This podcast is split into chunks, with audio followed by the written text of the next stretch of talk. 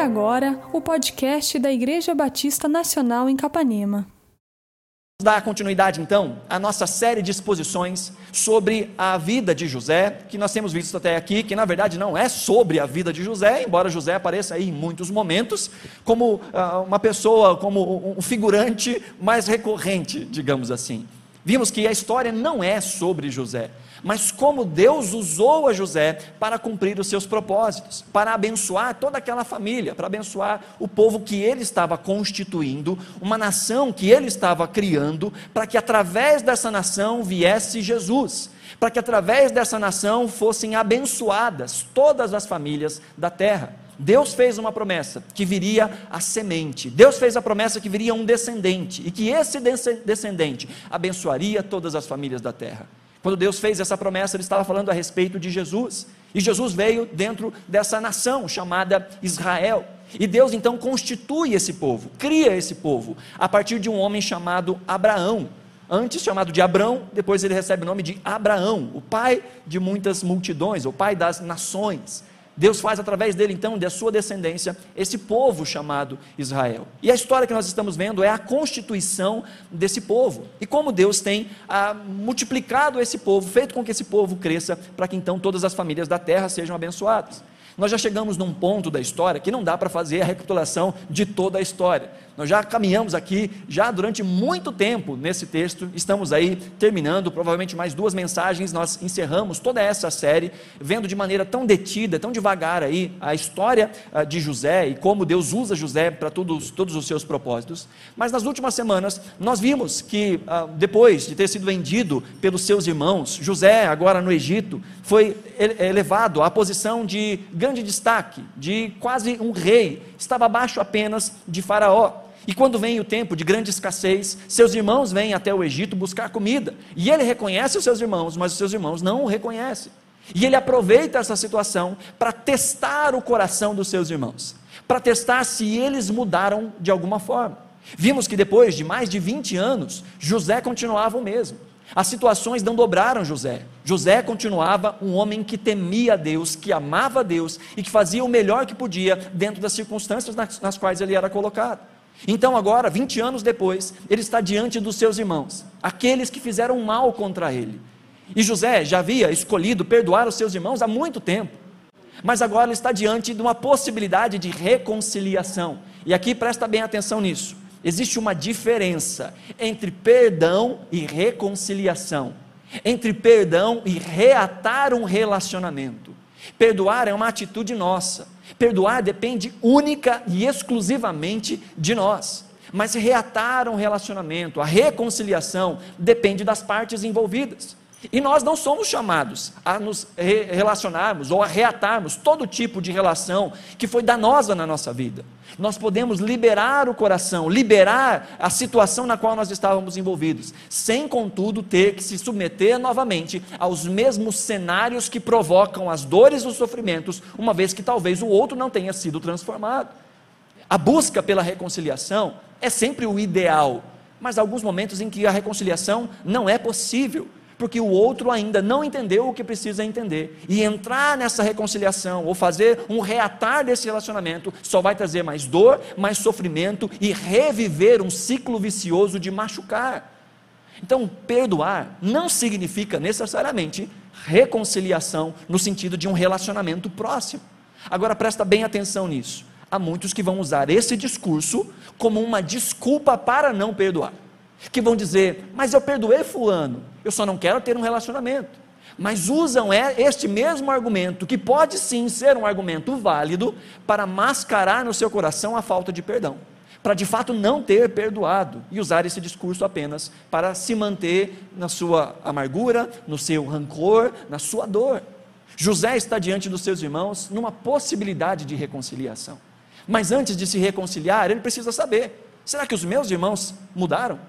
Depois de 20 anos, José não havia mudado, ele era temente ao Senhor, mas os seus irmãos eram coisa de louco, uma família completamente disfuncional, gente que era egoísta, mentirosa, que só pensava em si mesmo. E agora José está diante de uma situação em que ele pode saber: será que os meus irmãos mudaram? E então ele propõe ali vários testes, de uma maneira teatral. Ele faz ali todo um cenário para perceber o coração dos seus irmãos. E presta bem atenção, ele usa isso tanto como um termômetro, como um termostato. Essa ilustração é interessante porque o termômetro é aquele que checa a temperatura, né? Com o termômetro a gente sabe se está quente, se está frio, através do termômetro. E o termostato é aquele que regula a temperatura. Nós aumentamos o calor, diminuímos o calor. E aqui nós estamos vendo uma situação, uma circunstância que foi causada por José, desafios que foram causados por José, que serve tanto para ver, medir a fé, medir o amadurecimento dos seus irmãos, como também foram, foi usado por Deus para moldar essa situação. É através destes testes que essa família é chacoalhada, que algo que não aconteceu nos últimos 20 anos passa a acontecer a partir dessa circunstância. José é o primeiro homem de toda a Bíblia a ser chamado com alguém em quem Deus era com ele, em que o Espírito Santo era com ele. E José, dirigido pelo Espírito Santo, faz todas essas coisas e traz sobre a sua família a redenção. Eles são redimidos da sua maldade. E como vimos na última semana, no capítulo 44, antes de lermos o capítulo 45, se você voltar aí para o capítulo 44, nós vimos que agora essa família conta com a confiança de Jacó, conta com a confiança de Benjamim, devolvem o dinheiro que foi colocado ali na bagagem deles, não gastam aquele dinheiro, mas devolvem, fazendo aquilo que deve fazer, mesmo quando ninguém está olhando. E no capítulo 44, nós vimos que até mesmo o seu egoísmo foi vencido. Eles que pensavam só neles, e uma forma de que eles pudessem lucrar com todas as coisas. Vemos que toda a família mudou o seu coração. Olha aí, 44, verso 13. Gênesis 44, 13. Diz assim: Diante disso, eles rasgaram as suas vestes. Em seguida, todos puseram a carga de novo em seus jumentos e retornaram para a cidade. José fez todo aquele teatro, colocou de volta na bagagem deles as moedas que eles tinham levado para comprar o alimento e colocou a sua própria taça, a taça da qual ele bebia, dentro da bagagem de Benjamim. Então ele envia um dos seus servos para encontrar com seus irmãos ali, para que fale: como é que vocês fazem um negócio desse? Como é que vocês fazem uma maldade dessa? Alguém que tratou vocês tão bem? E os seus irmãos dizem: Olha, nós não somos ladrões, ninguém fez nada de mal. Com toda certeza, pode olhar nossa bagagem, e se tiver aqui alguma coisa que não nos pertence, nos leve como escravo. E o servo diz: Não, nada disso. Aqueles que não têm nada a ver com isso, pode ir embora tranquilo, pode levar os grãos, pode voltar para casa. Mas na bagagem daquele em quem nós encontrarmos a taça, esse será escravo. Então, um a um, eles colocam as cargas no chão e vai abrindo ali a bagagem até que encontram a taça na sacola de Benjamim. E aqui o texto nos diz que depois disso eles rasgam as suas vestes de tristeza. Rasgar as vestes no Antigo Testamento era um sinal de rasgar o próprio coração.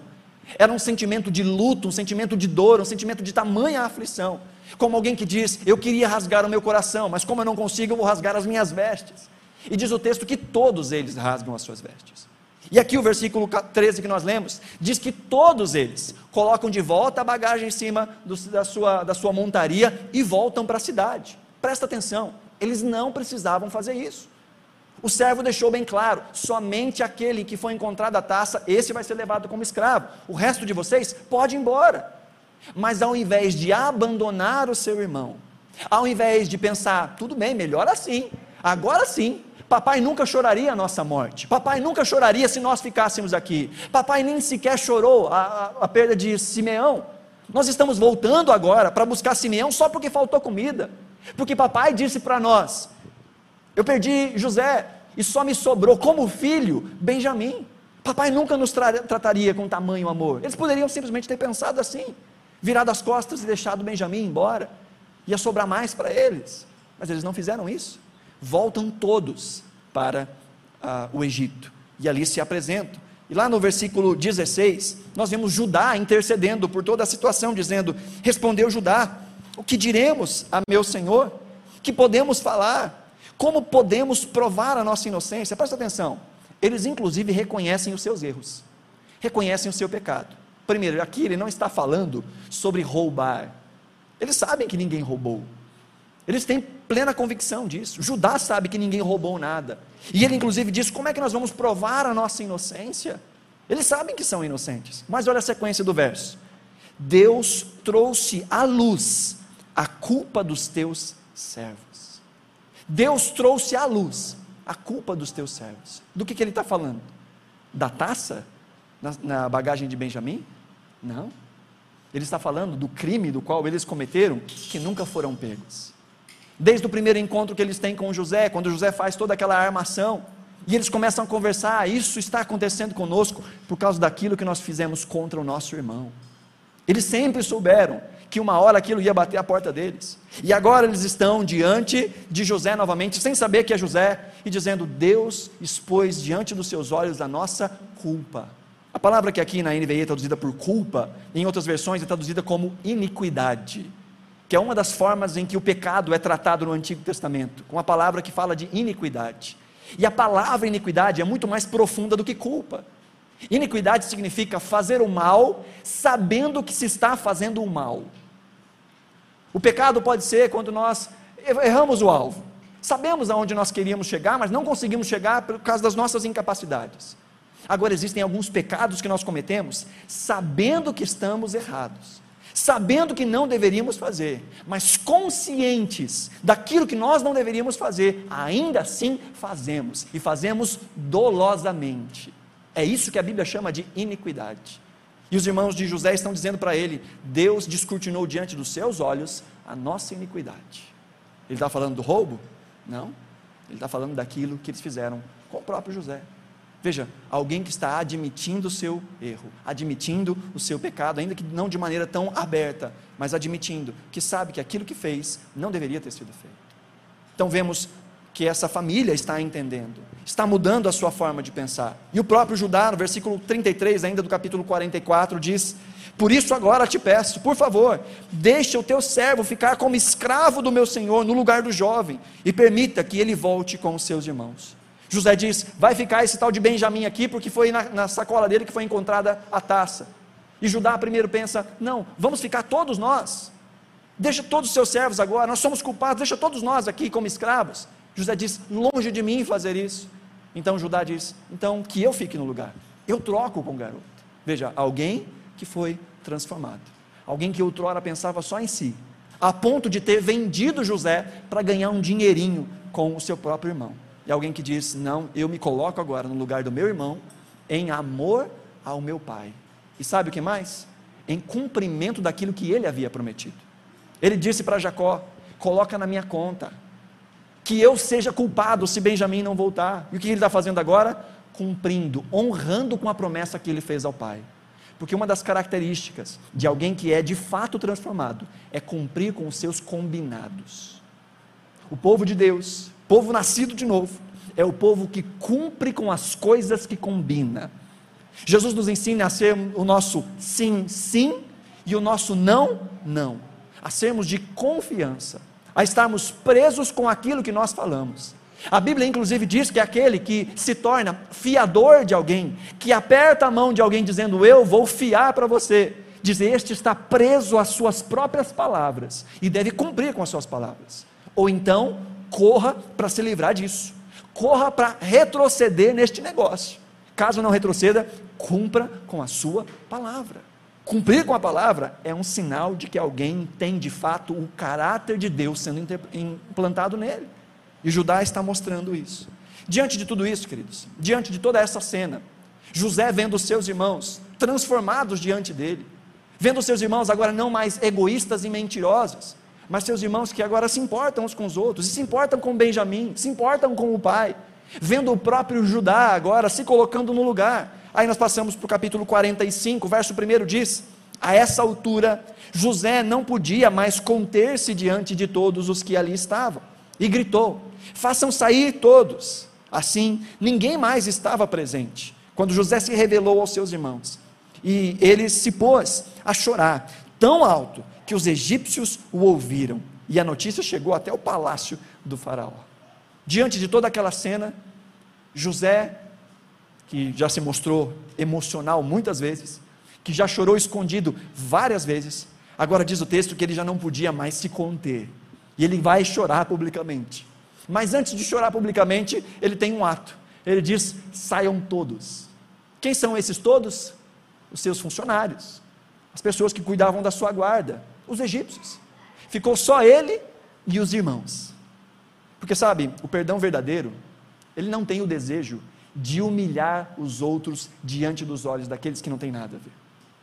O perdão verdadeiro é aquela uh, situação em que a gente resolve entre as partes. Que ninguém tem nada a ver com isso. Mas que eu não quero humilhar, eu não quero expor, o que eu quero é proteger. Porque há muitos que usam essa, essa tentativa de superioridade aos olhos do outro como um instrumento de humilhação àquele que lhes fez mal. Ao invés de agir com bondade e misericórdia, querem que o outro sinta pelo menos um pouquinho da dor que eles sofreram. E isso é natural. Isso faz parte da nossa natureza humana. Nós, como seres humanos, temos um pezinho na vingança. Vai dizer a verdade. Se você nunca assistiu um filme de vingança, que você fica bem feliz quando começa a dar tudo de ruim para o povo mau. Vai lá alguém e sequestra a filha do indivíduo, e ele passa o filme inteiro explodindo o carro, matando pessoas, até chegar no bandidão, matar o bandidão e salvar a filha. A gente fala: Uau! Que bom, mereceu. Porque há no nosso coração um desejo de vingança, embora às vezes consigamos segurar muito bem esse desejo. E às vezes esse sentimento de vingança não se manifesta apenas fazendo o mal de maneira concreta para o outro, mas simplesmente tentando humilhar o outro tentando fazer o outro ser visto de maneira negativa aos olhos das outras pessoas. José já tinha o propósito de que seus irmãos vivessem na terra do Egito. E como é que esses irmãos viveriam na terra do Egito? Sendo odiados pelos egípcios ao pensar o que é que eles fizeram contra José.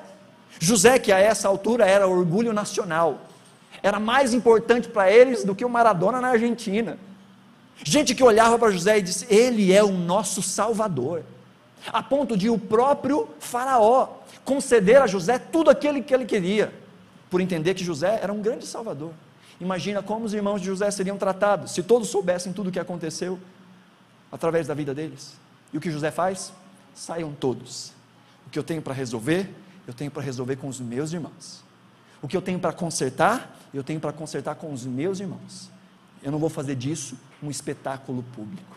Perdão tem a ver com isso. Não só isso, mas o texto nos mostra que, que José nem dá muito lado para eles falarem alguma coisa. Olha aí o versículo 3.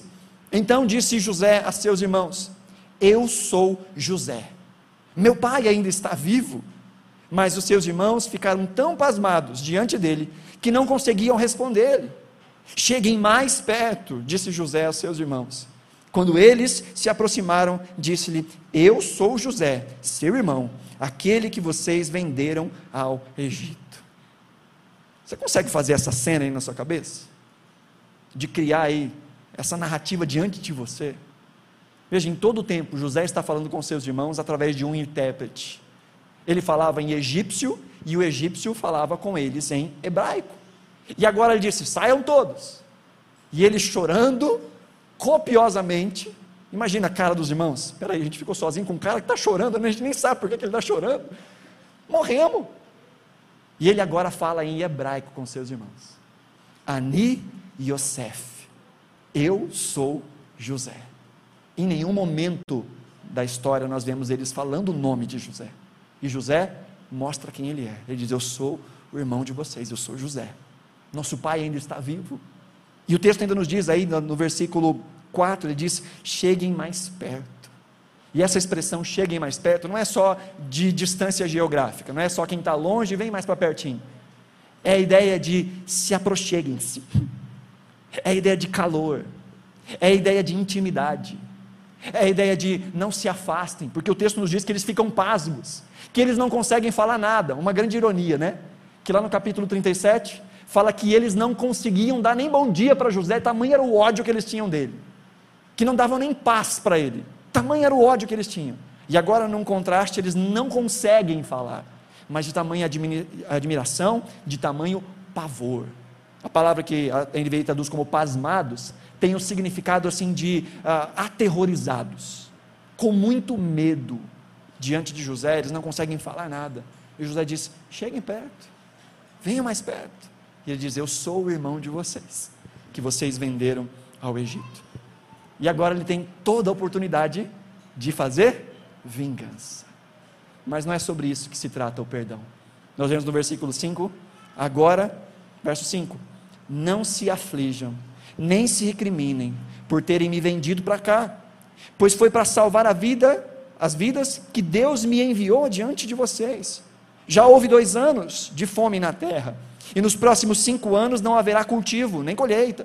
Mas Deus me enviou à frente de vocês para lhes preservar um remanescente nessa, dessa terra e para salvar-lhes a vida com grande livramento. José não dá nem oportunidade deles para pedir desculpa, para pedir perdão. José se antecipa. Na verdade, queridos, como eu disse, José já havia escolhido perdoar os seus irmãos há muito tempo. Nós não vemos em nenhum momento da narrativa José reclamando, amargurado, dizendo como é que os meus irmãos fizeram um negócio desse. Não reclama em nenhuma das situações. E agora nós não vemos ele dizendo: e aí, vocês têm alguma coisa para me dizer? Eu sou José, vocês têm alguma coisa para me dizer? Não, ele mesmo se antecipa, ele diz: não se aflijam, não se aflijam, não, não, não pensem em nada de mal, não se recriminem, não se culpem por aquilo que vocês fizeram comigo, porque perdão não tem a ver com o outro. Perdão não tem a ver com a atitude do outro. Perdão é uma iniciativa nossa. Perdão não tem a ver se o outro quer ser perdoado. Perdão não tem a ver se o outro pediu perdão. Perdão é uma atitude unilateral. É algo que nós escolhemos fazer. Porque somos nós que estamos cativos desse sentimento até liberarmos o perdão. O perdão não é para liberar o outro, o perdão é para liberar o nosso próprio coração porque as dores, as mágoas, o ódio que nós sentimos do outro, não vai fazer mal para o outro. Alguns que têm um pensamento cultural de energias, como se a gente ficasse desejando mal para o outro, vai acontecer o mal para o outro. Não, só acontece o mal para você. Desejar o mal para alguém não muda o seu passado, mas muda o seu presente e atrapalha o seu futuro. Perdão não tem a ver com o que o outro vai fazer. Perdão tem a ver com se eu quero ser livre das desgraças que me prendem no passado, ou se eu quero continuar carregando um peso que eu não preciso carregar, independente das situações que aconteceram. E José, não espera com que seus irmãos peçam perdão. Aqui, a questão não é perdão, a questão é reconciliação. Porque José já havia perdoado seus irmãos, ao ponto de, primeiro, não fazer o mal direto a eles.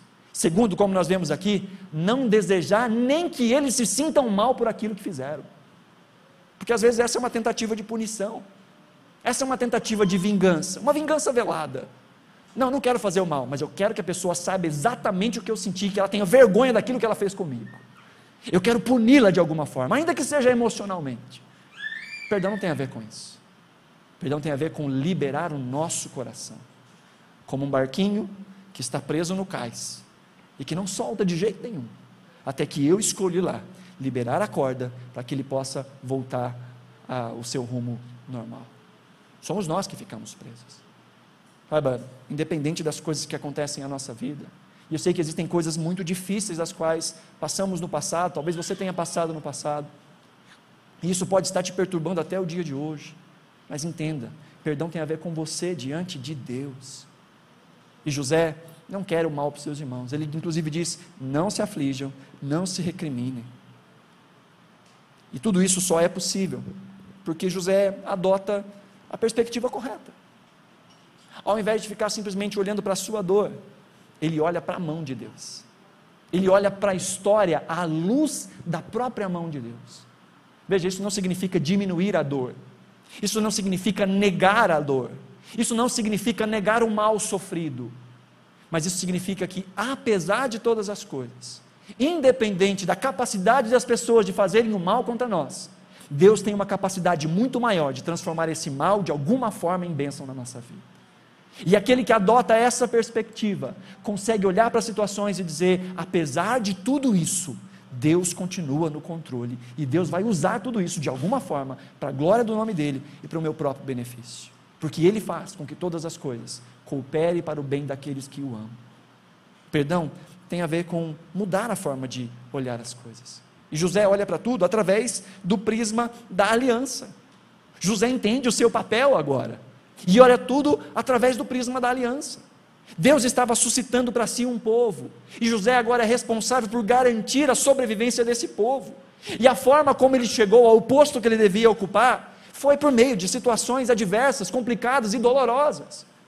Mas em todo tempo ele permaneceu firme em todo tempo ele permaneceu sem murmurar, fazendo o melhor que podia dentro dos contextos nos quais ele estava, sabendo que Deus era com ele, apesar de toda a situação, apesar das injustiças, continuando a temer a Deus. E agora ele consegue olhar para trás e dizer: Ah, agora eu entendi. Ele pode olhar para toda a sua história e dizer: agora eu sei o que aconteceu. Foi através de tudo isso que eu vim parar aqui. E Deus está usando toda essa situação para abençoar não só José, mas para abençoar todo esse povo. Quando nós mudamos a nossa perspectiva e olhamos mais para Deus do que para a situação, nós aprendemos a liberar perdão. É óbvio que isso não é fácil, que tomar essa iniciativa não é fácil. Enquanto eu me preparava para vir aqui, eu me lembrei de uma ilustração que eu li há muito tempo atrás, ainda bem que consegui encontrá-la, uh, de uma mulher chamada, chamada Corrie ten Boom. Já ouviram falar da Corrie ten Boom? Ela escreveu um livro maravilhoso que chama Refúgio Secreto. Se você nunca leu esse livro, você não pode passar dessa para outra sem ler esse livro. Corrie ten Boom, Refúgio Secreto.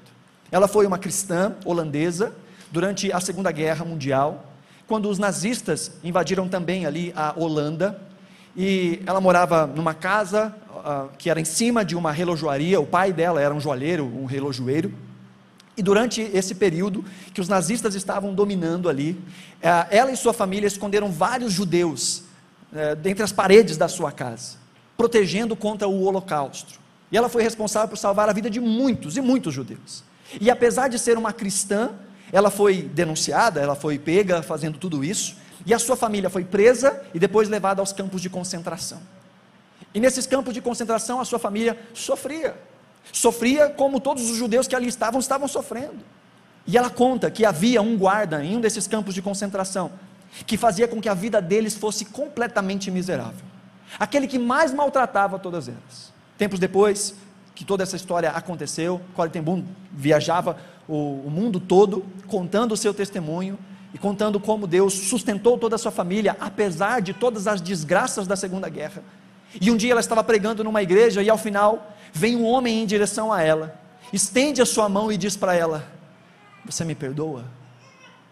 E a própria Core diz que ela levantou os olhos, fixou os olhos naquele homem e viu que era aquele homem que havia maltratado a sua família tanto no campo de concentração. E naquele mesmo momento, seu coração foi tomado de tamanho ódio, amargura, desgosto, e o seu coração ficava remoendo. E a própria Core diz o seguinte: Eu fiquei ali, com a frieza apertando o meu coração, mas sei que a decisão pode funcionar independente da temperatura do coração. Eu orei, Jesus, me ajude, de maneira indiferente, mecânica, estendi a minha mão e coloquei sobre a mão estendida dele. E experimentei uma coisa incrível. Uma corrente que começou no meu ombro, correndo pelos meus braços e saltou pelas minhas mãos e as nossas mãos entrelaçadas. Então, essa calorosa reconciliação pareceu inundar todo o meu ser, trazendo lágrimas aos meus olhos. Eu te perdoo, meu irmão. Chorei de todo o coração. Por um longo momento, seguramos as mãos um do outro o ex-guarda e a ex-prisioneira. Nunca conheci um amor de Deus tão intensamente como naquele momento. Perdoar é libertar um prisioneiro e descobrir que o prisioneiro era você. Diante de uma situação tão drástica, tão grave, Corey ten Boom experimentou o verdadeiro perdão, que não depende de desejos, que não depende de quando Deus tocar no meu coração, eu farei. Depende de decisão, ainda que essa decisão comece mecânica, indiferente, sem vontade, mas é uma escolha. E vemos José tomando essa decisão. Não só a decisão de perdoar, mas de ir muito além disso. Olha aí o verso 9, 45, 9. Voltem depressa a meu pai e digam-lhe: Assim diz o seu filho José: Deus me fez senhor de todo o Egito. Venha para cá, não te demores. Tu viverás na região de Gozen e ficarás perto de mim. Tu, os teus filhos, os teus netos, as tuas ovelhas, os teus bois e todos os teus bens. Eu te sustentarei ali, porque ainda haverá cinco anos de fome. Do contrário, tu e a tua família e todos os seus rebanhos acabarão na miséria. Vocês estão vendo com seus próprios olhos, e meu irmão Benjamim também, que realmente sou eu que estou falando com vocês. Contem a meu pai quanta honra me prestam no Egito e tudo que vocês mesmos testemunharam. E tragam meu pai para cá, depressa. Então ele se lançou chorando sobre o seu irmão Benjamim e o abraçou. E Benjamim também o abraçou chorando. Em seguida beijou todos os seus irmãos e chorou com eles. E só depois os seus irmãos conseguiram conversar com ele. Veja que cena intensa. José chamando agora, vão, vão, vão buscar o papai rápido. Todos vocês venham morar aqui. Porque José não está estendendo somente perdão a eles, está estendendo também graça. Graça. Três palavras importantíssimas para a gente entender. A primeira, justiça. Sabe o que é justiça? Justiça é dar ao outro aquilo que o outro realmente merece. Sejam coisas boas, sejam coisas ruins. Isso é justiça. E é isso que a gente espera, justiça. Mas há uma outra palavra importante, que é a palavra misericórdia. E misericórdia é não dar ao outro aquilo que ele de fato merece. É não entregar ao outro as consequências daquilo que ele de fato merece. Isso é misericórdia. E graça, graça é dar ao outro aquilo que ele não merece. É dar ao outro aquilo que ele não deveria receber. E aqui nessa história, o que nós estamos vendo é misericórdia e graça. Nosso coração é muito ávido para pedir justiça quando nós nos sentimos injustiçados. Desejamos que justiça seja feita, mas quando nós é que cometemos injustiça, o que nós buscamos é misericórdia. Diante daquele que tem todo o direito de destruir as nossas vidas pelos nossos muitos pecados, o que nós esperamos não é justiça, o que nós esperamos é misericórdia. E Deus prova o seu amor para conosco, havendo Cristo morrido, se entregado em nosso favor, sendo nós ainda pecadores, sem termos sequer a capacidade de nos arrependermos dos nossos pecados. Deus não derramou justiça sobre nós, Deus derramou justiça sobre Jesus. Romanos capítulo 3, verso 24 diz que Deus é poderoso para justificar e ao mesmo tempo ser justo. Justo porque ele não deixou o pecado encoberto. Ele não simplesmente olhou para os nossos pecados e disse: tudo bem, pode continuar com o seu pecado, isso não faz diferença. Não, ao contrário, Deus disse: esse pecado é passivo de morte. O salário do pecado é a morte, e aqueles que pecaram devem morrer. Isso é justiça. Mas o que Deus fez foi: mas quem, morre, quem vai morrer não é você. Quem vai morrer é o meu próprio filho na cruz do Calvário pelos seus pecados. Ele tomará sobre si toda a justiça, e vocês ficarão com a misericórdia e a graça. Deus não derrama sobre nós a ira justa que todos nós mereceríamos, mas Ele derrama sobre nós a misericórdia e a graça que nós não merecemos. E José, como uma figura do próprio Cristo, não só estende misericórdia sobre os seus irmãos, mas estende graça. Ele diz: Olha, vocês podem vir, vocês serão cuidados, vocês vão morar na melhor terra que tem, a terra de Gozen, e ela ficava muito perto dos rios ali que irrigavam a região. Então era uma terra muito boa para o pastoreio, para cuidar do, do, do seu rebanho. Eles iriam para uma terra muito boa. José está estendendo a eles uma misericórdia sobremaneira, uma graça sobremaneira. Olha a sequência, verso 16. Quando se ouviu no palácio do Faraó que os irmãos de José haviam chegado, o Faraó e todos os seus conselheiros se alegraram. Disse então o Faraó a José: Diga a seus irmãos que ponham as cargas nos seus animais, voltem para a terra de Canaã e retornem para cá, trazendo seu pai e as suas famílias.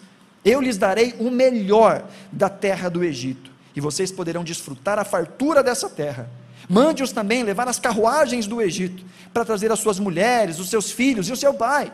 Não se preocupem com os seus bens, pois o melhor de todo o Egito será de vocês. Olha, não é só José que está abençoando a sua família.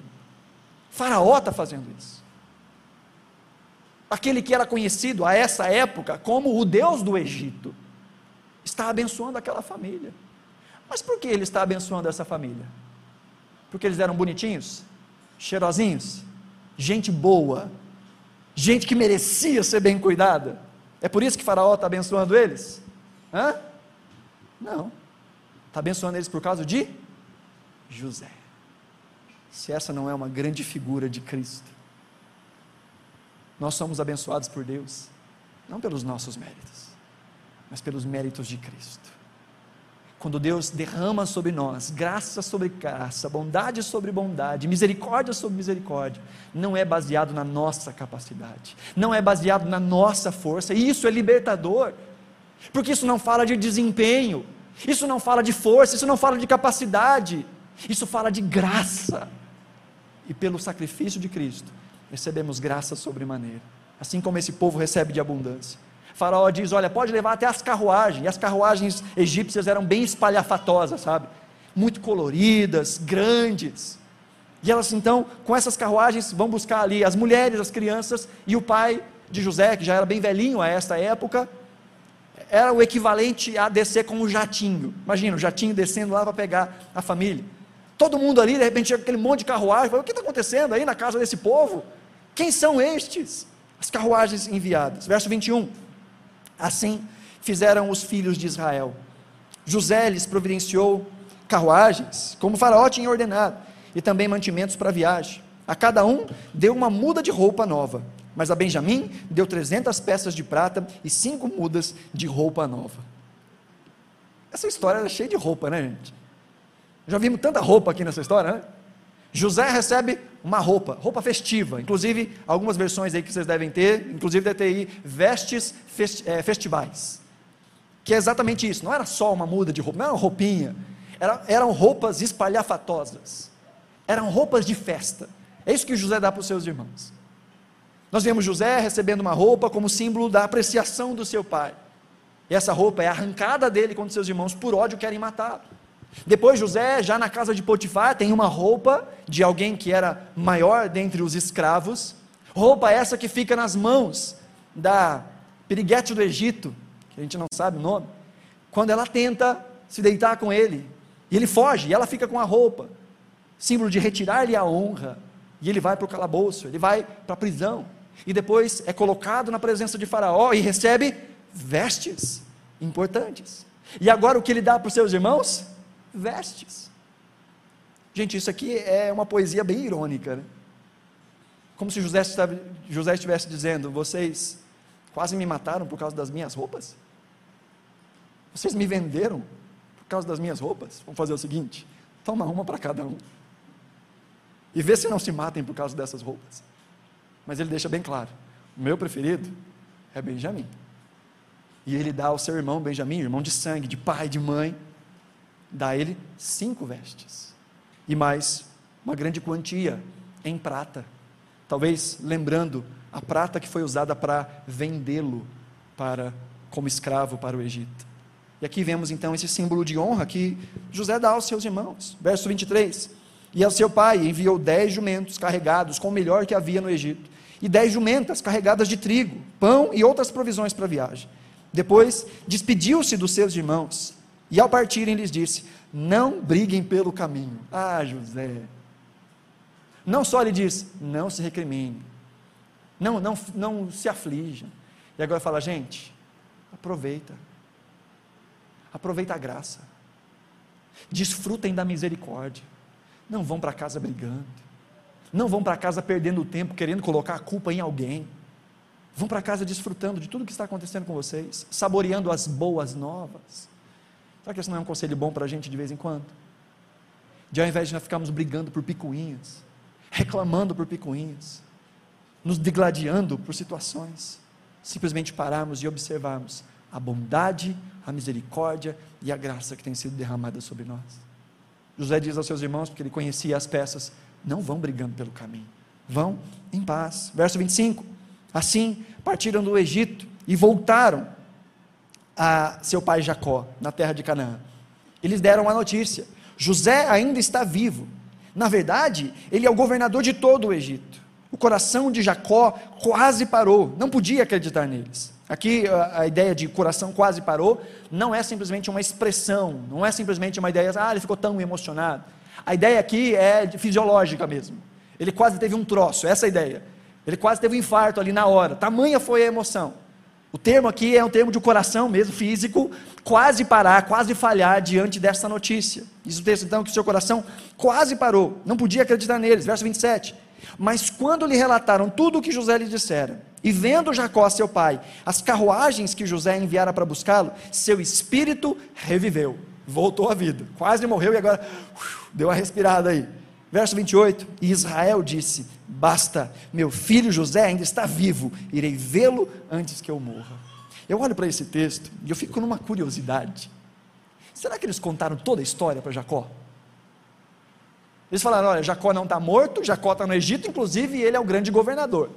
Mas será que eles falaram, viu, pai? Há 20 anos atrás, a gente disse que aconteceu alguma coisa com José que a gente não sabia. Trouxemos aí a roupa dele toda ensanguentada. Você falou assim: ah, meu Deus, um bicho despedaçou ele. A gente ficou quietinho. Então, pai, a verdade não é um bicho despedaçou, não. Foi a gente que vendeu mesmo ele. Será que eles contaram toda a verdade para o pai? Eu acho que sim. Se não aqui, em algum momento.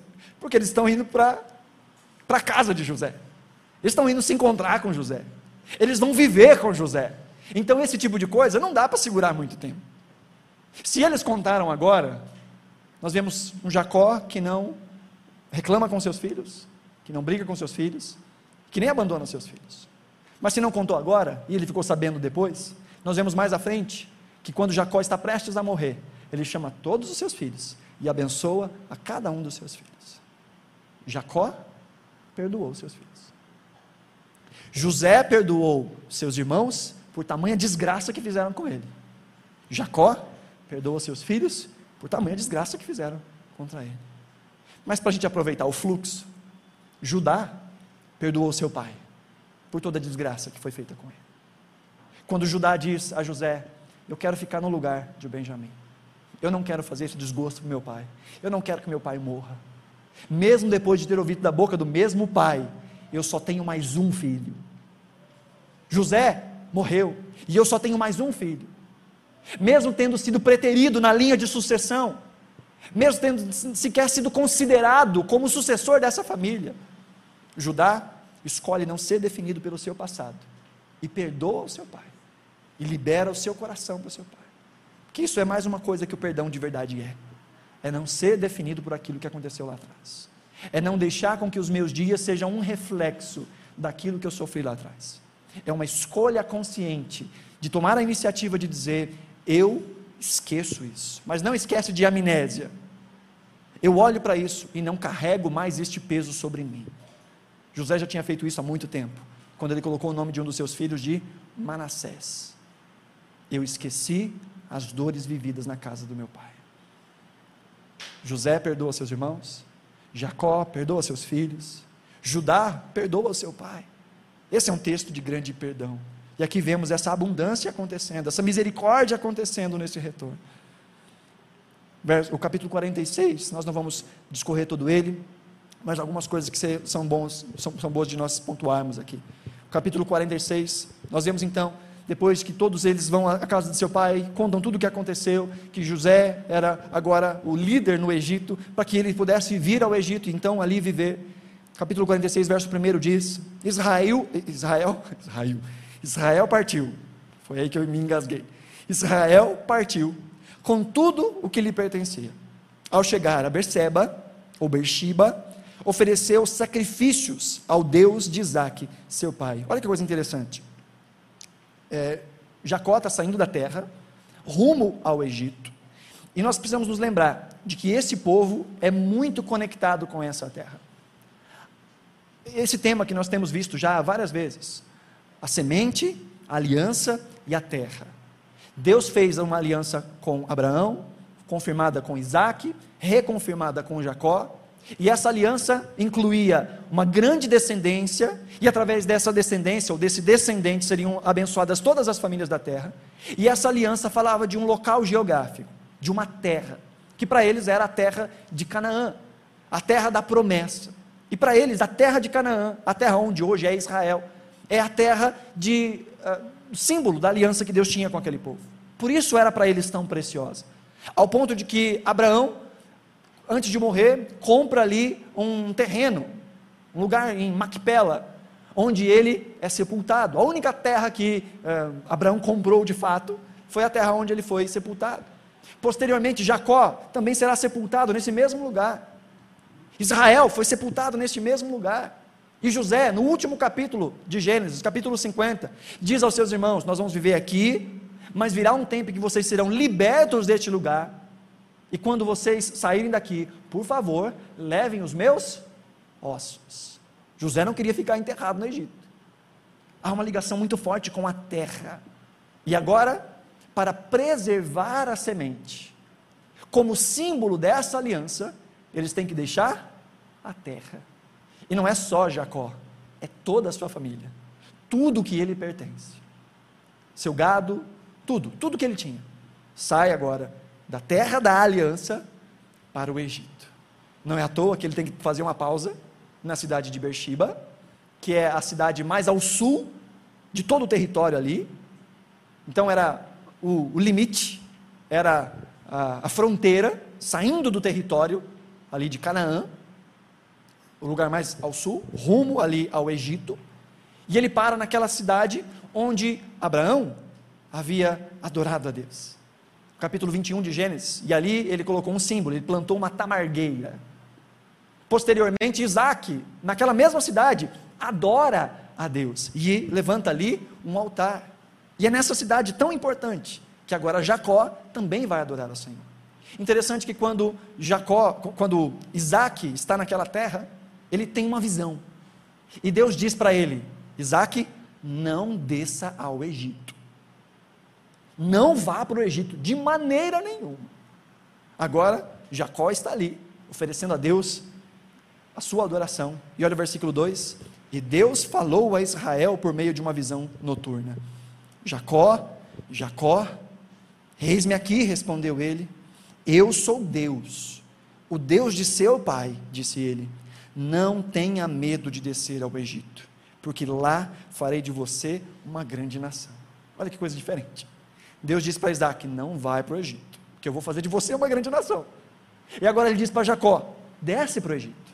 Não fica com medo, porque lá eu farei de você uma grande nação. Deus fala conosco.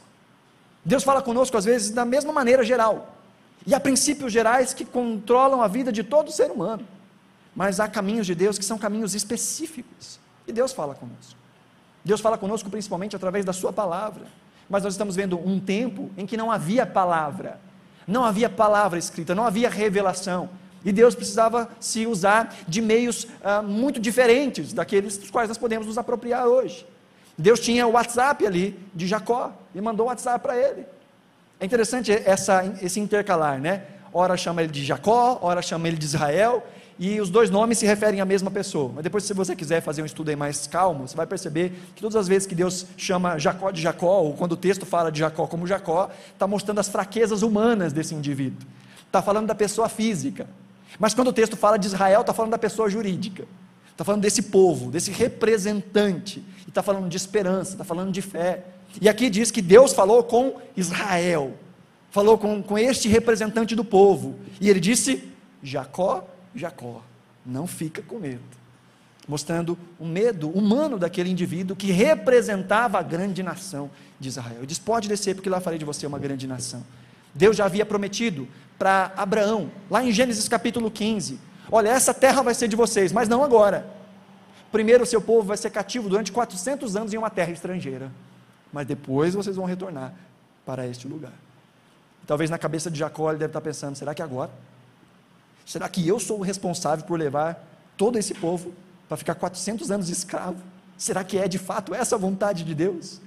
E nada melhor do que quando nós estamos indecisos sobre a vontade de Deus, de nos apresentarmos diante dele, rasgarmos o nosso coração e clamarmos: Senhor, fala conosco. E ele então ouve a voz do Senhor que lhe dizia: Pode ir, não fique com medo. Verso 5: Então Jacó partiu de Berseba. Os filhos de Israel levaram seu pai, Jacó, e seus filhos e as suas mulheres nas carruagens que Faraó tinha enviado. Também levaram seus rebanhos e os bens que tinham adquirido em Canaã. Assim Jacó foi para o Egito com toda a sua descendência. Levou consigo para o Egito seus filhos, seus netos, suas filhas, suas netas, isso é, todos os seus descendentes. Jacó está indo com tudo para essa terra a qual agora ele vai crescer. Do versículo 8 até o versículo 25, além de ter um, um grande dicionário de nomes para você colocar nos seus filhos ou sugerir para netos, sobrinhos e tudo mais, vários nomes assim muito bacanas, muito legais. Além disso, o propósito dessa genealogia aí é mostrar quem são essas pessoas que estão indo para o Egito. Eu sei que você não deve ficar muito empolgado assim quando você se depara com uma genealogia na Bíblia, né? Ah, o que, que eu vou? Aí você pula, fala a verdade. Não está lendo, você pula a genealogia. Você lê nome por nome e tenta pronunciar nome por nome. Sabe qual é o segredo de pronunciar os nomes? Você vai pronunciando. Na hora que você acha que não sabe, você pronuncia mesmo assim com muita confiança. Que aí quem está ouvindo vai achar que você sabe a pronúncia. Mas aí a gente vê vários nomes. E o propósito desses nomes, talvez não te chame muita atenção, mas para o povo de Israel chama muita atenção. Porque eu tenho certeza que te chamaria muita atenção se de alguma forma você conseguisse se reconhecer nessa genealogia. Se você reconhecesse algum parente seu, algum antepassado, seu avô, bisavô, tataravô, olha aqui, eu faço parte disso aqui também. Para o povo de Israel isso era muito importante. Mas há algo importantíssimo que nós precisamos atentar aqui no versículo 26. Verso 26 diz: Todos os que foram para o Egito com Jacó, todos os seus descendentes, sem contar as mulheres de seus filhos, totalizaram 70, 66 pessoas. Com os dois filhos que nasceram a José no Egito, os membros da família de Jacó, que foram para o Egito, chegaram a 70. Isso é importante, porque desde o chamado de Deus a Abraão até esse ponto, passaram-se cerca de 200 anos. E em 200 anos, aquela promessa de Deus que faria desse povo, lembra da promessa que ele fez a Abraão? Ele falou assim: olha para o céu, lembra? Conta as estrelas, conseguiu? A sua descendência vai ser maior. Pensa nas areias do mar, conta, não conseguiu? Sua descendência vai ser maior. Mas agora 200 anos se passaram e o que eles têm? 70. Deus disse para Abraão: Vou fazer de você uma grande nação. E durante 25 anos, Abraão não teve o filho da promessa. Sua esposa era estéreo. E quando teve, teve um: Isaac. Isaac se casou. E depois de cerca de 40 anos, ou seja, 60 anos se passaram, ele teve filhos. Quantos? Dois: Isaú e Jacó. E se for nesse ritmo, quanto tempo vai levar para virar estrela do céu e areia do mar, né? Agora, 200 anos se passaram, Jacó foi mais produtivo, Jacó teve 12 homens e você sabe a piadinha, né? Um segredo tá? Ah, uma filha. Na verdade, o texto diz que filhas, teve filhas, embora o nome de uma só é mencionado. E aqui nós vemos que no Egito havia ali 70 pessoas. Depois disso, eles vão passar 400 anos ali, aproximadamente 430 anos no Egito. E em 200 anos eles chegaram a 70. Mas em mais 400 anos, quando o povo sai do Egito ali, no livro do Êxodo, eles vão estar ali no número de aproximadamente 2 milhões e 100 judeus. 2 milhões e 100 em 400 anos. E sabe onde eles prosperam? No Egito. Não na terra prometida. Não na terra que mana leite e mel. Eles crescem no meio da dificuldade. Eles crescem no meio de uma terra que não era deles. E é tão importante, queridos, quando nós nos lembramos que essa terra não é nossa que é uma terra nossa prometida, mas que não é aqui. Mas que enquanto estamos aqui, nós vamos prosperar como povo de Deus. Deus está reunindo para si um povo. E nós somos a boca que Deus usa para chamar esse povo, para chamar pecadores ao arrependimento, para que este povo de Deus, essa noiva de Cristo, cresça. E nós estamos num mundo que não é nosso, numa terra que não é nossa. E foi ali, no Egito, o útero da nação de Israel. Que a nação de Israel cresceu exponencialmente. E para finalizar, verso 28. Ora, Jacó enviou Judá à sua frente a José, para saber como ir a Gozem. Quando lá chegaram, José, de carruagem pronta, partiu a Gozem para encontrar com seu pai, Israel. Assim que o viu, correu para abraçá-lo e, abraçando a ele, chorou longamente. Já era de esperar que isso ia acontecer, né? José não para de chorar. Mas tem motivos bons para isso. Ele abraça seu pai, diz o texto que chora largado, chorou longamente. Verso 30: Israel disse a José: Agora já posso morrer, pois vi o seu rosto e sei que ainda está vivo. Então José disse aos seus irmãos e a toda a, sua, a família de seu pai: Vou partir e informar a Faraó que os meus irmãos e toda a família de meu pai, que viviam em Canaã, vieram para cá Direi que os homens são pastores, cuidam de rebanhos e trouxeram consigo suas ovelhas, seus bois e tudo que lhes pertence. Quando o Faraó mandar chamar e perguntar em que vocês trabalham, respondam-lhe. Respondam desse jeito: Teus servos criam rebanhos desde pequenos, como fizeram os nossos antepassados. Assim lhes será permitido habitar a região de Gozem, pois todos os pastores são desprezados pelos egípcios. José diz: Olha, eu vou lá, vou avisar que vocês são pastores, vocês vão para tal terra. Quando o faraó chegar e perguntar para vocês: O que, vocês fazem? Lembra, fala: Vocês são pastores, porque eles vão colocar vocês nessa terra. A terra é boa, só que ela é distante do resto do Egito, distante do resto do povo, porque para os egípcios, pastores são desprezíveis, são desprezados. E essa expressão final aqui, que mostra tanto preconceito, né? Tanta coisa ruim. Sabe que esse é um instrumento de Deus para abençoar esse povo.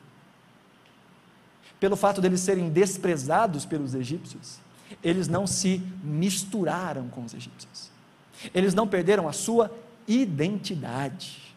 Se eles ficassem na terra de Canaã, onde não haviam resistências, se estivesse tudo funcionando muito bem, o que ia acontecer com eles? Eles iam se perder. Já haviam filhos de Israel que estavam se casando com cananitas e deixando de lado a aliança. Porque, sabe, existe um grande inimigo para a igreja do Senhor. E esse grande inimigo não é a perseguição, não é o anticristo, não é nada de ruim. O grande inimigo da igreja é o dia bom.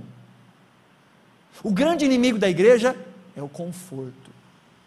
Porque todas as vezes que a igreja de Cristo, ao longo da história, e que o povo de Israel, ao longo da história, experimentou tempos de paz, foram os tempos em que eles mais se esqueceram de Deus.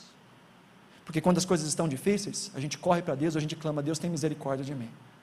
Mas quando as coisas estão boas, a gente bate no peito e diz: Olha o que eu construí, olha a minha capacidade, olha o quanto eu sou bom. Deus, Deus para quê? Talvez não falamos isso com a boca, mas com a vida. Porque quando as coisas estão difíceis, a gente corre para a igreja e diz: Senhor, tem misericórdia. Mas quando as coisas estão boas, a gente até esquece que tem culto. A gente até esquece de orar. A gente até esquece de tirar tempo para meditar na palavra do Senhor. Basta o calo apertar que a gente corre. Se tem um inimigo para a igreja do Senhor, é o conforto. E Deus, pela sua misericórdia e graça, deixa a gente passar apertado de vez em quando. Sabe por quê? Porque Deus se importa muito mais com o caráter que Ele está construindo em você do que com o seu conforto e a sua segurança. Deus está preparando para nós uma terra perfeita. Jesus disse aos seus discípulos: Eu vou preparar lugar. E eu falava isso hoje pela manhã lá em Planalto.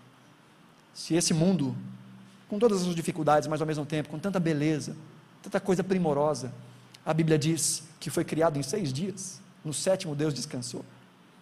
Há um debate se esses dias são literais, se não são literais, mas a Bíblia descreve esses, essa criação com seis dias. Jesus, há dois mil anos, falou: Eu vou preparar lugar para vocês.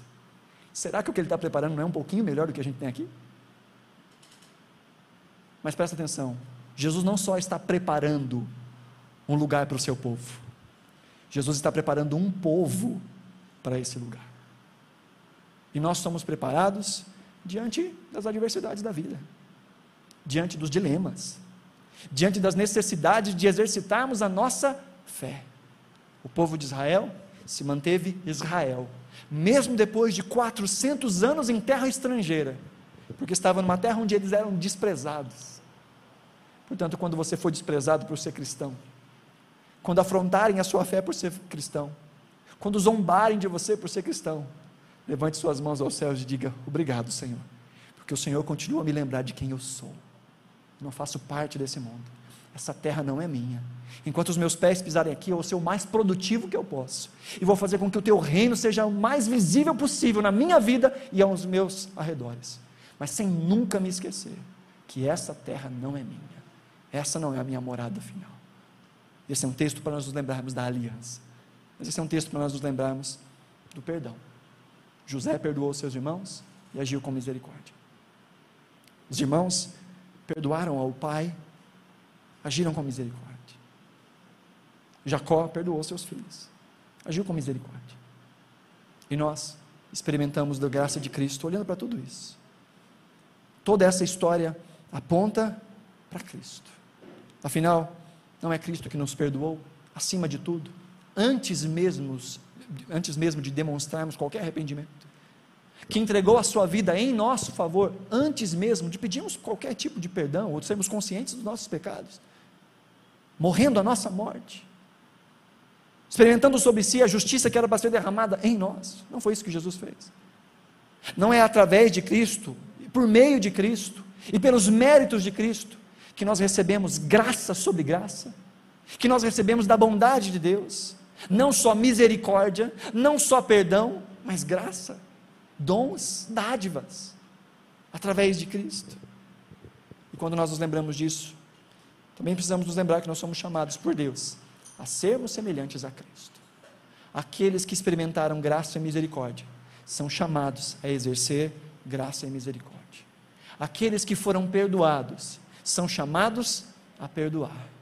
Jesus nos ensina isso, inclusive, na oração dominical, dizendo: Pai, perdoa as nossas dívidas, ofensas, pecados, escolha a tradução que você quiser, assim como nós temos perdoado.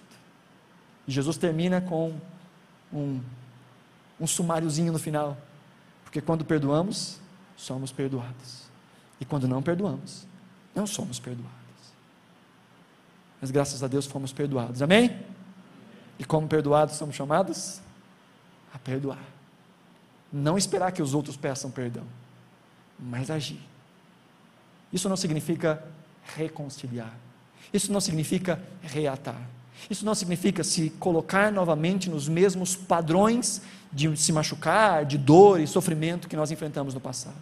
Mas significa abrir o coração e perceber que o prisioneiro somos nós nessa situação. Liberarmos o coração, porque assim fomos tratados por Cristo. Fomos perdoados sem merecer. E a palavra do Senhor nos diz em Efésios, capítulo 4, Efésios 4, 32. Sejam bondosos e compassivos uns para com os outros, perdoando-se mutuamente, assim como Deus os perdoou em Cristo Jesus. A medida com a qual nós perdoamos é a medida com a qual nós recebemos perdão.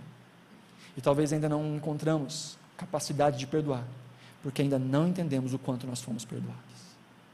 Talvez ainda não aprendemos a estender graça, porque não entendemos quanta graça recebemos.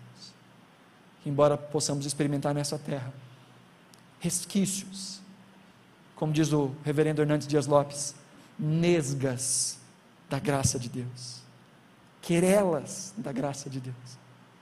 Há uma graça estocada nos céus, que ninguém pode tomar de nós, que ninguém pode roubar.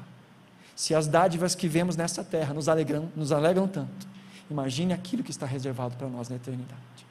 Se nós recebemos dessa graça, somos chamados a exercitar graça, misericórdia e perdão. Por isso eu quero te convidar a, sentado como você está, ter um tempo de oração ao Senhor, uma oração silenciosa. Talvez essa seja uma noite que você tem que se lembrar de algumas pessoas que ainda estão presas no seu coração. Talvez situações as quais você nem pode consertar. Pessoas que talvez você não tenha nem mais a opção de pedir perdão. Ou pessoas as quais você possa perdoar. Essa noite talvez o Senhor tenha te trazido aqui para liberar o seu peso. Para que você possa se lembrar que é Ele quem cuida de você, independente da maldade ou da capacidade das pessoas de te ferir. E que Ele tem o poder de transformar até mesmo isso, de alguma forma, que a gente nem sabe como, te abençoar e te fazer crescer. Ou talvez o Senhor te trouxe aqui nessa noite para te lembrar que você precisa pedir perdão para alguém. Procurar essa pessoa. Talvez essa pessoa nem esteja mais disponível para ouvir esse perdão. Talvez ela já tenha sido recolhida. Mas você pode depositar aos pés do Senhor o seu pedido de perdão. Por ter guardado durante tanto tempo ódio, mágoa de alguém que te fez mal, de alguém que te feriu, ou de alguém a quem você feriu, alguém a quem você fez mal, ainda pensando que tinha todo o direito de fazer isso.